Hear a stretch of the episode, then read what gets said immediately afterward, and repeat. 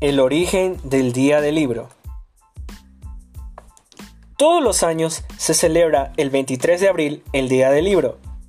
Es una fecha en la que muchas librerías ofrecen descuentos y se organizan múltiples actividades relacionadas con la literatura. Sin embargo, el Día del Libro tiene un origen, ya que no se ha celebrado desde siempre. Si quieres conocer cuál es y saber por qué se celebra ese día y a quién se le debe que haya una fecha así, entonces sigue escuchándome para descubrirlo. Origen del Día del Libro. El Día del Libro conmemora el fomento de la lectura, la creación de historias y también la protección de la propiedad intelectual. Todo eso está relacionado con un libro y viene celebrándose así desde hace muchos años. Sin embargo, ¿sabes cuál fue su origen? Mucha gente desconoce que el que se celebre el Día Internacional del Libro se debe a un español. Sí, exactamente. La celebración partió de una sugerencia de España y no fue hasta años después, en 1988, cuando la UNESCO decidió que fuera una celebración internacional. De hecho, hasta 1989 no se comenzó a celebrar en otros países, pero sí que lo hacía en España y ya llevaba bastante tiempo haciéndolo. ¿Quién creó el Día del Libro? Siempre que se dice que el día 23 de abril es el Día del Libro, se piensa que el motivo por el que se celebra en esta fecha y no en otra, y aunque esta cuestión te la voy a responder en el siguiente apartado, Sí que quiero que conozcas algo que muy pocos saben. ¿Quién fue el creador del Día del Libro? Esta persona fue Vicente Clavel Andrés. Él fue el inventor del Día del Libro.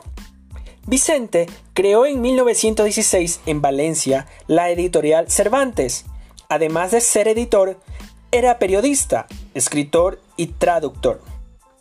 En dos años, traslada la editorial a Rambla, de Barcelona, un lugar clave donde empieza a conocer a los intelectuales de la ciudad y entabla amistad con muchos de ellos. Además, los libros que publica llaman la atención como los de José Enrique Rodó. En 1923 lo nombra vicepresidente primero de la Cámara Oficial del Libro de Barcelona y allí empieza a sugerir que el libro tenga un día de celebración. Lo hizo en dos ocasiones, el mismo año que lo nombraron y en 1925. Fue en esa segunda sugerencia cuando consiguió que Alfonso XIII firmara un real decreto donde se establecía que habría una fiesta del libro español. Claro está, no se celebraba el 23 de abril, sino que desde 1926 a 1930. Lo hizo el 7 de octubre, que es el nacimiento de Cervantes.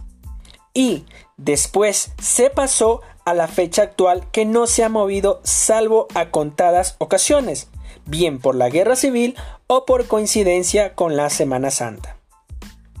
En 1995 sí que hubo otra iniciativa que salió de la Conferencia General de la UNESCO, en París, donde se determinó declarar el 23 de abril como Día Mundial del Libro y del Derecho de Autor, ahora conocido como Día Internacional del Libro.